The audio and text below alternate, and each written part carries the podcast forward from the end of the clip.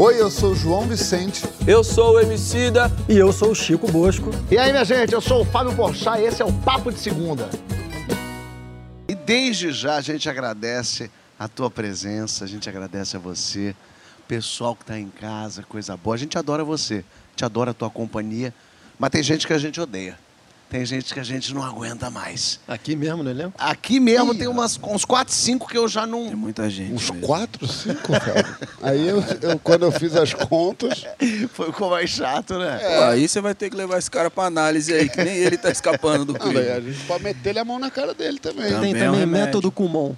Eu quero saber como é que você faz aí para lidar com gente que você não gosta, mas precisa tolerar, hein?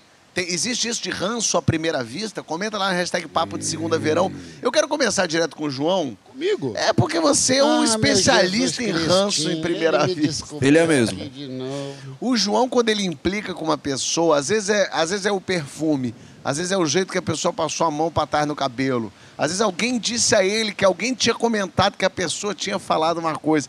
Eu quero saber se essas, essas pessoas todas que sofrem por não ter a tua aprovação têm uma segunda chance. É possível tirar o ranço à primeira vista, João? Não, primeiro eu quero dizer que quando você coloca assim dessa maneira ordinária, é, pode parecer que é um julgamento sem critério. Não é. Não, é teu critério. Não, é o, é o critério. Existe outro.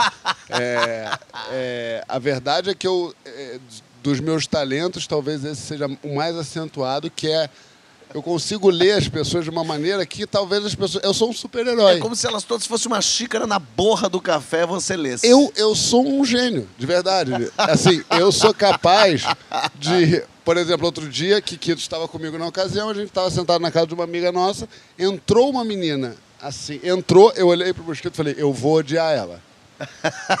Dito e feito, ela sentou, ela fez tudo que todo. E todo mundo odiou ela, não foi só eu. É, porque existe. Provando que o critério é universal. As pessoas só não percebem. É As pe- quando eu as alerto. É, mas agora, gênios também erram. E muitas vezes eu, eu erro. É, Eu fui um erro na tua vida. Você foi um erro na Verdade. minha vida, sem dúvida alguma. Francisco foi um pouquinho, mas, mas você eu nunca odiei. odiei. O Fábio eu odiei um pouco. assim. A recíproca não é verdadeira. É. Não, mas você não odiava, você eu achava arrogante. Olha que doideira minha. A você me achava... pra você entender o nível. Rapaz, Não, mas o Fábio, por, o Fábio, por exemplo, eu tinha, eu tinha uma coisa que é, o Fábio é um cara muito é, é, é, preto no branco, é, prático e tal. E eu sou um cara ao muito afetivo, eu preciso de abraço. Eu então a gente tinha é, é, esse bloqueio. Até um dia que a gente foi pro México, né, Fábio? E aí tudo Aí mudou. tudo mudou. Aí Mas João cantou. chegou a falar pra minha senhora antes dela ser Ah, senhora. é, essa história é maravilhosa. Quando eu descobri que a, a Nathalie estava ficando com o Fábio, eu dizia pra ela: olha só, ele é má pessoa.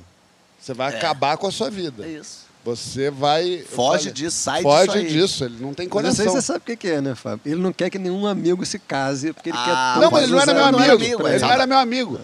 Mas enfim, é, Mudou, eu- mudou. Não, mudou. E eu acho bom que eu tenha a humildade de saber que eu erro e cinco minutos depois eu já amo a pessoa. Tem alguns pontos que colaboram para isso. É, um ponto. Esse TEDx do João sobre gente, eu adoro. É, um primeiro ponto. É, é, quando a pessoa evolui. Olha aí. As pessoas podem evoluir. Perfeito. Agora, tem um que é o que acontece muito, que é eu tenho. Eu, como uma alma infantil que tenho e carente, às vezes eu crio uma expectativa que a pessoa me trate de uma maneira X, e é muito infantil, porque isso é coisa de criança mesmo. Você tem uma expectativa que aquela pessoa tem que te tratar da maneira X. E se essa pessoa não me trata, o meu, a minha rejeição grita tão alto que naquele mesmo momento eu tenho ódio mortal daquela pessoa e eu acho todas as maneiras de odiar ela possíveis. E aí aquela pessoa que eu queria gostar, em geral é uma pessoa que eu queria Ah, gostar. Entendo. Aquela pessoa que na verdade ela só tinha um problema em casa, ou ela estava prestando atenção em outra coisa, ou ela estava com uma dor de barriga. É, e o que eu hoje em dia já, já dou esse spread de, de, de possibilidade. Porque em condições normais não teria razão pra ela não gostar de Lógico. você. Né? Não, não é. Porque não é não gostar. Tá Se for, observações é não- de pessoa arrogante. é não tratar da forma não, que ela- Mas é que, Francisco, às vezes a pessoa só não me cumprimentou tão efusivamente como eu acho que deveria. E não deveria. Não é que a pessoa me maltratou. A pessoa só não abanou o rabo. Só não prestou reverência ao seu ser. Isso. Como Isso. ao acontecimento Isso. ontológico que é a Isso. sua mera Isso. presença. O negócio de falar arrogante pegou É, ele. Pegou muito, João. Você não entendeu onde você estava se metendo. Esse ursinho Mas aí- mexeu na colmeia E- errada. E essa pessoa que eu queria gostar, assim que ela me trata de uma maneira que chega perto ou alcança a minha expectativa, eu amo ela no mesmo segundo. Você baba imediatamente. Imediatamente. Agora, o meu grande a minha grande tristeza, na verdade, não é essa coisa de você não gostar da pessoa à primeira vista. O meu grande questionamento ultimamente é você não gostar da pessoa à segunda vista que Ah. você já amou outrora. Triste também. É muito triste. Eu acho que aconteceu isso já com muita gente aqui. A gente, quando é mais jovem ou adolescente e tal, a gente cria laços muito, muito fortes com pessoas. Viram, pelo menos eu, minha família, aquela gente ali fez parte de tudo. Eu contei tudo. Viajamos para todos os lugares. A gente fez tudo que a gente podia fazer. A gente criou uma ligação muito forte. E vai crescendo cada um para um lado. É normal. Cada um vai vivendo com seus traumas, suas experiências, indo cada um para o seu lado. E aí, uma hora você olha para o lado e aquela pessoa está ali e aquela pessoa não faz mais sentido para você, senão um amor de primo. Um amor lá que existe só porque tem que existir. Quero jogar pro Francisco essa, então. A amizade, por exemplo, que perde o sentido, que não tem mais nada a ver. Deixa morrer ou uma- a gente termina ela? te amo. Então vamos por partes. amo. Eu te amo. Primeiro vamos observar amo. Eu te que o João estava na BR, Eu te amo. tá? E depois ele pegou aqui a esquerda e foi para outra estrada. Eu quero primeiro voltar para a BR e só observar que as pessoas às vezes acham o João difícil. Mas é um erro de observação. É. Não é que o João é um cara que tenha muitos botões e que você tem que aprender a lidar. O João tem um botão só. O problema é que você tem que apertar o tempo inteiro. Então, Tem que ver aquele Ah, cara de. Lost. Depois me dá esse pedaço aqui que eu a quero usar ele ao longo do ano depois no WhatsApp. Só essa parte do botão do João. Bom? Valeu, Isabela. Agora eu adoro esse tema que o João lançou, eu adoro e também penso muito como ele, assim. É, o que faz uma amizade é muita coisa, né? São identificações que a gente tem, um conjunto de afinidade, mas também modos de vida que às vezes se encontram. Um momento, né? Eu, por exemplo, eu tenho grandes amigos, pessoas que eu amo muito, mas cujo modo de vida não, não é muito alinhado com o meu, então eu vejo muito pouco. Mas eu amo. Seria muito. Já, a gente já conversou sobre isso, né, João?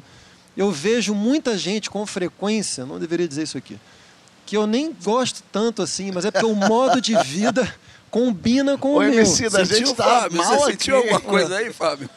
Falando do pessoal lá da escola da Às vezes, é. mas, mas acontece na vida, portanto, de alguém que a gente era muito amigo, e nesse sentido de estar ali confirmando a amizade sempre, encontrando, trocando impressões sobre a vida, eventualmente trocando confidências, festejando. E por razões que são da vida, a gente se desalinha, se desidentifica, perde as afinidades, perde o modo de vida em comum e a amizade vai definhando, vai morrendo, você some da vida da pessoa e vice-versa. Até que um dia você encontra por acaso na rua, você esbarra na rua. Esse momento eu acho muito bonito, assim, porque você subitamente se dá conta de que aquele sentimento da amizade tem um certo afeto que sobreviveu embaixo dessa, dessas camadas todas de morte. Aquilo dali está brilhando igual. E de repente, quando você encontra a pessoa, aquilo emerge.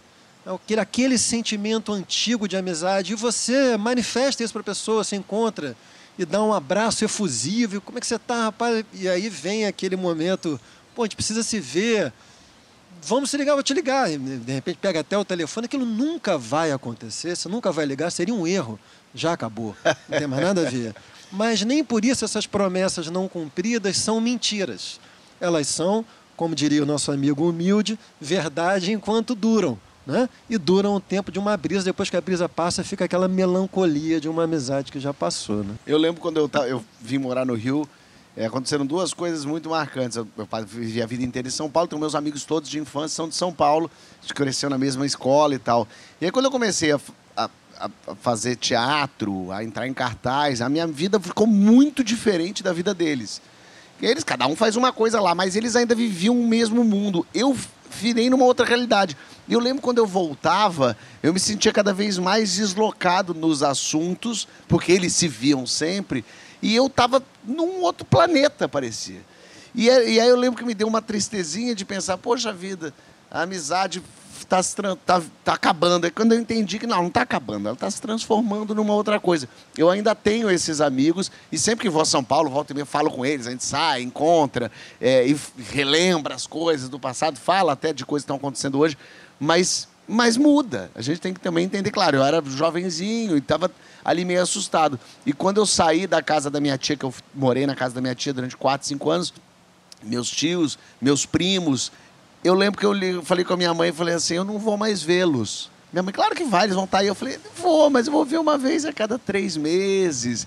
Eu fiquei cinco anos convivendo todo dia Se com tanto, essas pessoas. Né? Se tanto, né? De três, três meses. É, Provavelmente o que vai acontecer conosco, exato. a menos que o João se case. Se o João casar, facilita muito a minha É, amizade eu- com ele depois do Isso é programa. mentira, porque eu sou o regador da amizade e eu, quem eu amo, eu rego a amizade. Tô falando de pessoas. Porque tem uma coisa, a gente faz esses primeiros amigos baseado numa relação imposta por um lugar que a nossa mãe nos colocou. Não é a gente, né? A gente ah, faz amizade a partir do colégio. A gente escolheu Sim, o nosso lógico, colégio. é. É. quem caiu na 8B. Entendeu? Isso. Essa é a nossa amizade. Depois a gente vai pegando, ami- garrando amizade com quem está nos lugares que a gente está. Ou seja, baseado no nosso interesse. Muda muito, isso é mais forte, obviamente. Cidola. Caralho, ele chegou agora, agora foi foda, hein?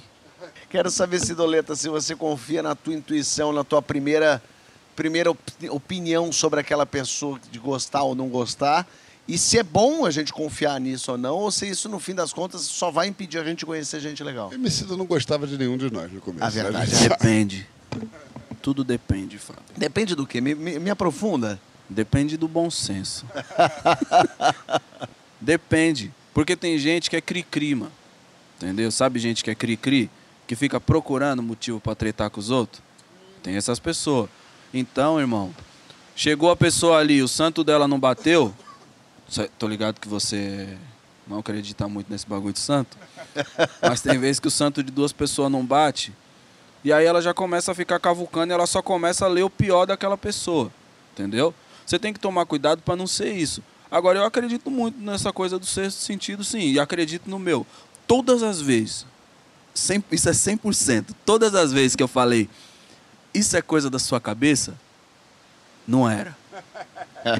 Foi porque eu achei. tô certo. Tratava-se de um arrombado. Puta que pariu, João. Nossa, mas tantas vezes que. Dá... Chama um comercial pra eu chorar ali, porque tem umas até traumáticas, meu mano. Mas realmente eu acredito nessa coisa, só acho que a gente tem que tomar cuidado pra não virar essa pessoa que começa a procurar essa parada. Sacou?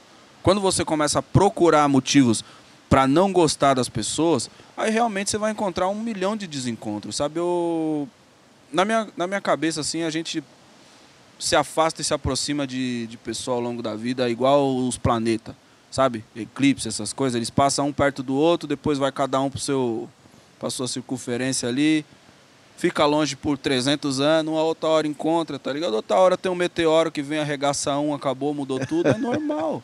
É normal. Promete que vai ser a lua da minha vida sempre? Mas você sabe que a lua se afasta 5 Mas só um milímetros da pouquinho. Terra por ano, mas sabe? só um pouquinho. O Fábio, o Emicida falou, para mim a- a- tem uma palavra, um conceito que define isso tudo aqui, que é do povo de santo, eu acho que é de origem banto, mas posso estar errado, que é Kizila. Kizila, como o povo de santo descreve essa espécie de incompatibilidade que você tem com o outro, mas na verdade não é você, é o santo. Quem está Mas comandando Kizila é não o é. santo contra o outro. Kizila não é em relação à comida? Também. Não só Não, também. também. Ô Francisco, essa- mas essa coisa de não gostei dele de cara, isso não pode ser também preconceito? De, na definição do preconceito, você nem conhece, você nem entende, você nem sabe o que, que você está dizendo se você não gostou da pessoa. Às vezes é uma, tem questões assim que a voz dela te lembra uma, uma pessoa que você odiou, que você nem conscientemente está se recordando e está trazendo essas emoções para frente, não tem isso? É isso. Em Banto, Aquisila, em psicanálise é inconsciente. O inconsciente é preconceituoso. Assim, não necessariamente preconceito de gênero, de classe, de raça, mas no sentido em que o inconsciente ele, ele estabelece. Ah, agora eu vi.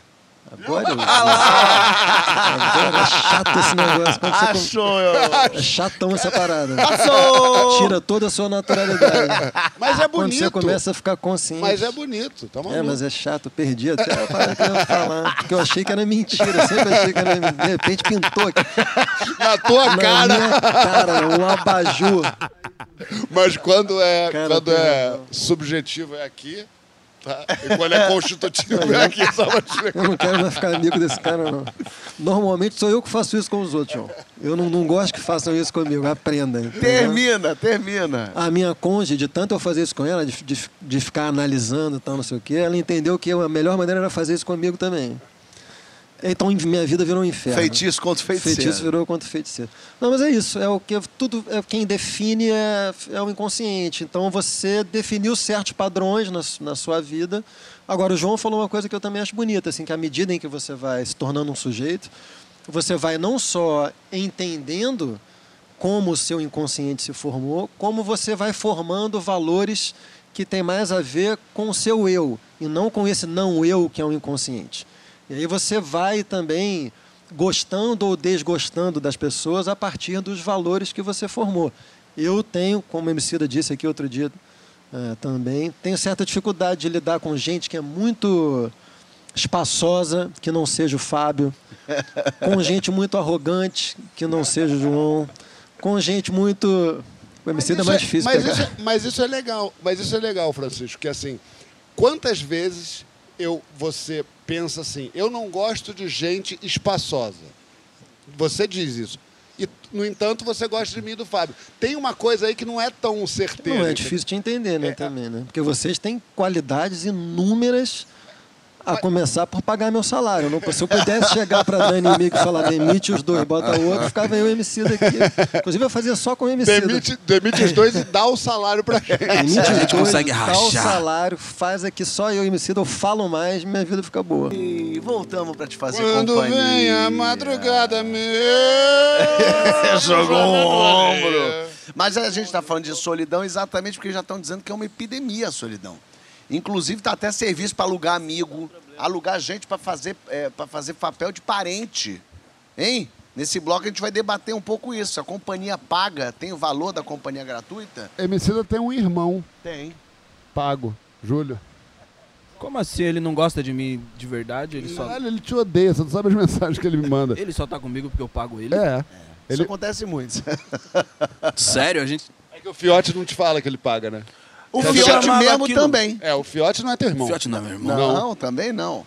Francisco, toda relação tem custo. A gente estava falando disso. Tempo, atenção, paciência. Por que pagar em dinheiro é mal visto, hein? Acho que porque tem algumas ah, relações que não são de natureza mercantil, né? Relações de âmbito privado, não compulsórias, né? Que seja trabalho, então relações de amizade, relações de amor, são a princípio movidas por um laço afetivo e esse afeto, por sua vez, ele é orientado pelo reconhecimento. Então, assim, cada relação de amizade, cada relação de amor é uma relação única. E essa singularidade é muito importante para as pessoas envolvidas, porque você se sente reconhecido. É é uma distinção. Toda relação privada ela é uma distinção que nos faz sermos reconhecidos pelo que a gente é. E isso é exatamente o contrário das relações mercantis. Né? As relações mercantis são aquelas que trabalham com o princípio da indiferença absoluta.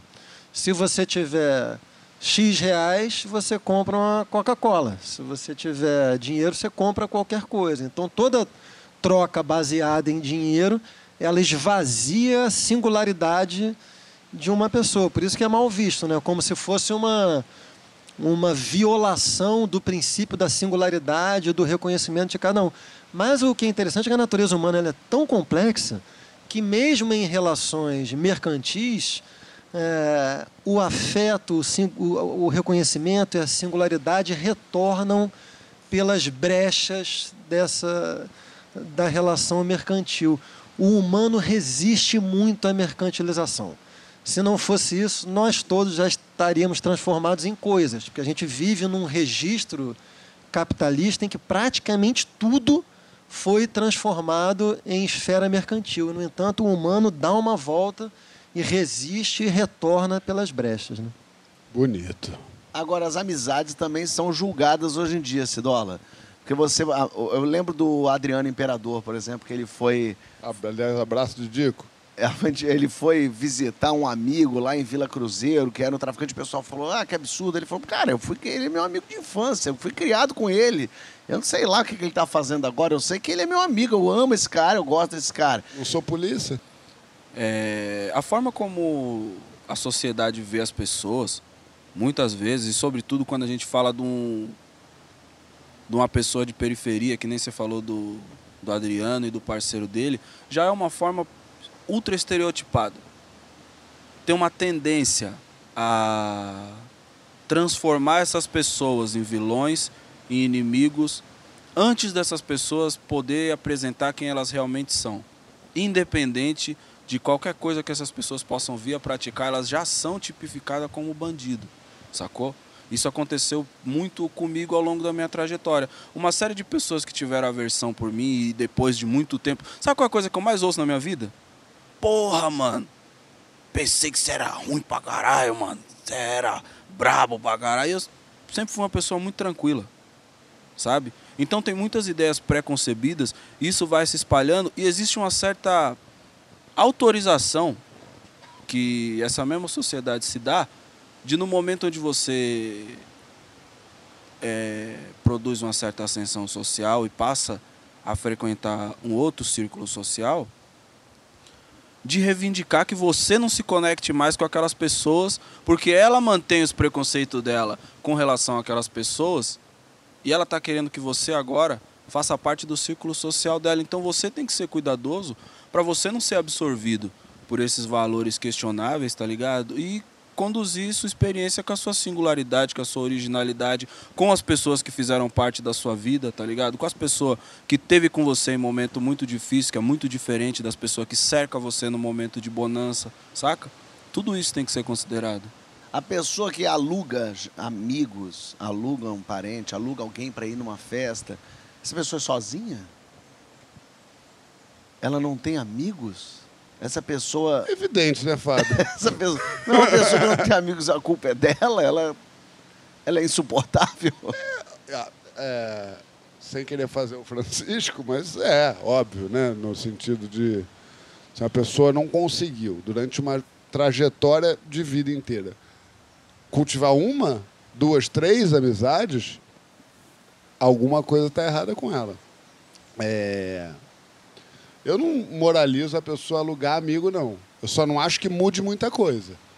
Porque você sentir que aquela pessoa está ali pagando, é, deve ser complicado. Quer dizer, o MC não acho, mas enfim, deve ser complicado.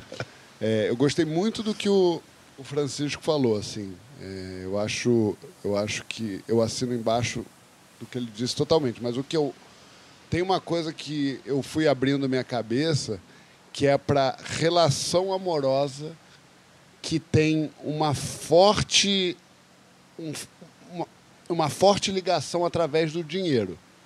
É, claro, quando a pessoa não é um vilão de desenho, mas eu já vi algumas relações amorosas que se dão absolutamente por conta do dinheiro. Ou seja, uma pessoa está com a outra porque a outra tem dinheiro, mas aquela relação funciona de uma maneira tão harmônica Mas ela tá enganando a outra ou a outra sabe? não está enganado.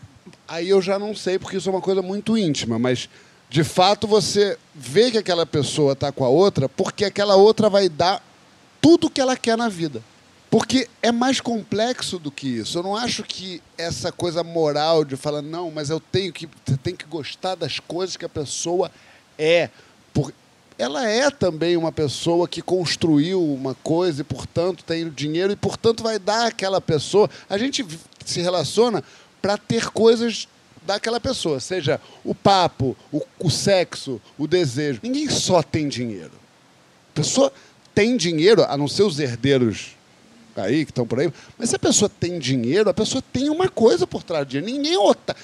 Fulano, outro dia a gente tava falando, fulano, que vocalista da banda, é um, ninguém é otário que fez sucesso pra caramba. Dificilmente você vai ver um cara que, ou uma mulher que tem muito dinheiro feito por- pela própria pessoa e é um ninguém. Então o dinheiro pode sim atrair, pode sim ser o cerne de um interesse. Queria comentar um pouquinho. Vai. O João falou tanta coisa que daria tanto desdobramento assim. 20 centavos. Primeiro, é que em certas circunstâncias, essas relações mediadas por dinheiro são ruins. Quando a gente pensa, por exemplo, um homem muito velho, muito rico, com uma mulher muito jovem, é, que evidentemente assim, não, não é uma relação Só tem dinheiro. só tem dinheiro e isso aí acontece por conta ainda de uma assimetria nas oportunidades entre os gêneros.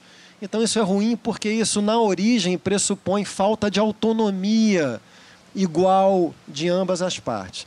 Mas agora voltando para né, a situação que eu acho que o João estava mais se referindo, pressupondo a autonomia de ambas as partes, eu gosto muito do que o João falou, assim, porque existe um curioso, aí sim, preconceito na nossa sociedade, que é uma espécie de privilégio do congênito sobre o adquirido.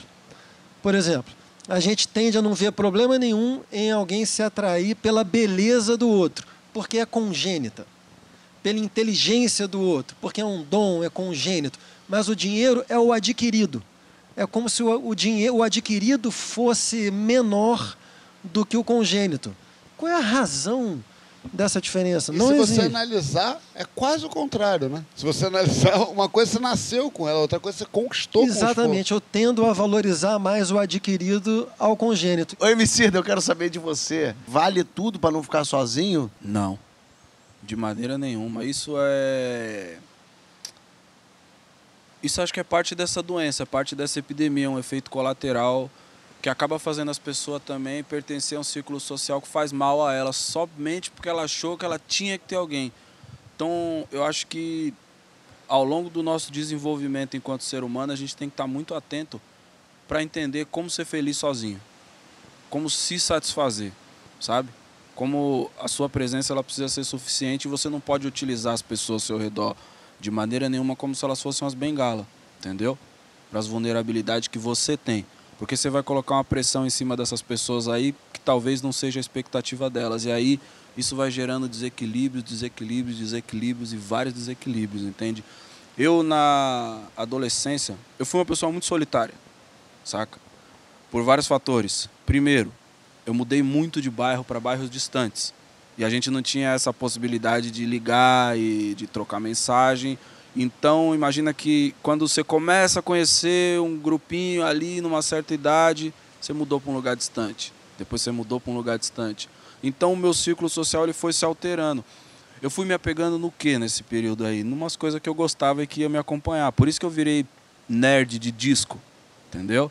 Porque eu ficava com aqueles discos, lendo aqueles discos, lendo aqueles livros, lendo aquelas histórias em quadrinhos. Esse- Esses eram os amigos que me acompanhavam. Quando eu fui para a escola, eh, eu tinha ali meus círculos sociais, mas os interesses eram muito variados, sabe? E eu não tinha, por exemplo, eu gostava de rap. Naquela época não era tão comum a molecada gostar de rap. Na minha quebrada tinha uns caras que gostavam de rap, mas eu também gostava de história em quadrinhos, era quase que o contrário, as duas coisas.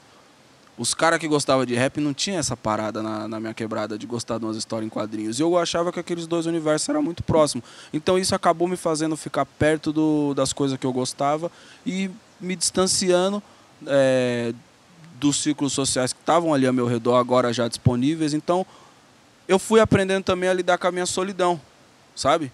Fui me desenvolvendo e entendendo que não necessariamente você estar só numa situação é uma coisa ruim. Você precisa entender que existe um mundo, você pode tentar desfrutar desse mundo de várias formas, mas que a solidão por si só não é necessariamente uma coisa ruim, desde que ela seja essa solidão que eu considero uma solidão saudável, sacou? Sabe que eu adoro fazer coisa sozinho. Ah adoro ir ao cinema sozinho, teatro sozinho. Eu, eu gosto muito de fazer coisa sozinho. E minha mulher tem pavor. Minha mulher, que ela fala assim, queria ir ao cinema. Eu falei, vai. Ela falou, sozinha? Eu falei, ela falou, Deus me livre. Eu falei, porque ela falou, sozinha ao cinema? Como é que você não vai sozinho ao cinema? Vai sozinho ao cinema. Tem uma... Jantar no restaurante sozinho. Eu amo ir sozinho no restaurante, mas as pessoas olham muito com pena. É isso As mesmo. pessoas ao redor olham, tadinho, tá Perdeu, sozinho. perdeu, tadinho. Veio comer sozinho. E eu tô feliz da vida comendo sozinho. Não, mas ah, eu, essa pressão de ser solteiro há muito tempo, eu, eu vejo que as pessoas têm um pouco de pena de mim. Às vezes É, falam. não, não acertou. Tipo, Vamos, Mosquito. Não, não, tipo, ai, cara, o João, cara, o João tem que arrumar alguém. Tem que arrumar. Por quê? Não faz o menor sentido. a Mano, você tá, não entendeu nada. João. Você tem que arrumar alguém para as pessoas pararem de ter inveja de você. Não é pena. Será que é isso, Francisco? Ó, no próximo bloco a gente vai saber sobre como é que o João alimenta a alma dele. Quero saber sobre. Será que João medita? São duas nésperas, graúdas, mas da graúda. E aí É, você deixa pingar em você. é brócoli miúdo, batido. Couve de bruxela de batidinha. bruxa- É, água tem que ser morna, claro, limão.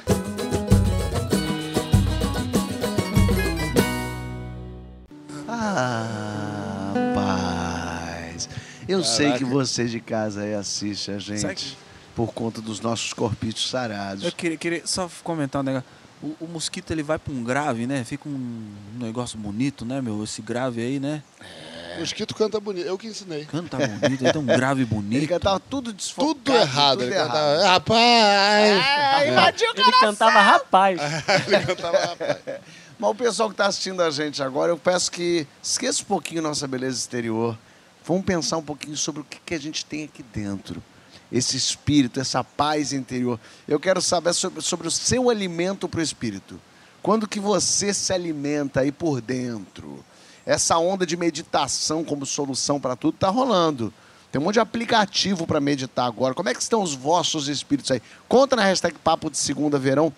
É, eu quero já começar... Vou tirar por- o sapato pra já tira, quer saber? Joga Vou ele no pé na areia. Francisco, é Diga. nesse gancho que eu quero que você fale para um ateu aqui, como é que é por que, que é preciso alimentar o espírito, cuidar do espírito, Francisco? Eu tenho um pouquinho de antipatia pela palavra espírito. Opa! Porque eu acho uma palavra um pouco classista. Como é que é isso? É, não exatamente espírito, mas espiritualidade. Espiritualidade, para mim, é o modo como as classes mais altas se referem à sua tentativa de conexão com o sagrado ou transcendental, evitando a palavra religião, que consideram que é coisa de pobre. Então, para mim, para essas pessoas, eu, eu me incomoda, bate mal no, na- no meu ouvido, porque eu sempre acho que para eles religião é coisa de pobre, espiritualidade você faz num tapetinho de yoga ou Gostei numa muito disso que você falou. Você falar isso nessa perspectiva de espiritualidade contemporânea. Sim, exatamente, porque espírito é uma palavra que significa muita coisa, né, Emicida? Es- Espírito, por exemplo, na tradição de onde eu venho, que é a tradição filosófica, a vida do espírito é a vida do intelecto, é a vida da cognição, a fenomenologia do espírito. Né? Isso é, esse é o espiritismo que eu cultivo, mas espírito, portanto, significa muita outra coisa também. Na tradição do espiritismo significa Temos essa etimologia rápida aqui? Ih, rapaz. Espíritos. Rapaz. Espíritos vem do latim. Espíritum. Spictus. Espi- Que é ser, ser iluminus, Que, que, Que vem- sai de si. é, que vem por nuca no mundo. Eu gostei que terminou rápido. Ô, Emicida, eu quero saber de você. É, a gente, quando fala de se aproveitar da fé alheia, a gente fala sempre, pensa sempre imediatamente numa religião evangélica, aquela gente né, na, na televisão tirando dinheiro do pobre e tal. Mas tem muito gratiluz aí se aproveitando da, da boa vontade alheia também, tem não? Pra caramba. Pra caramba.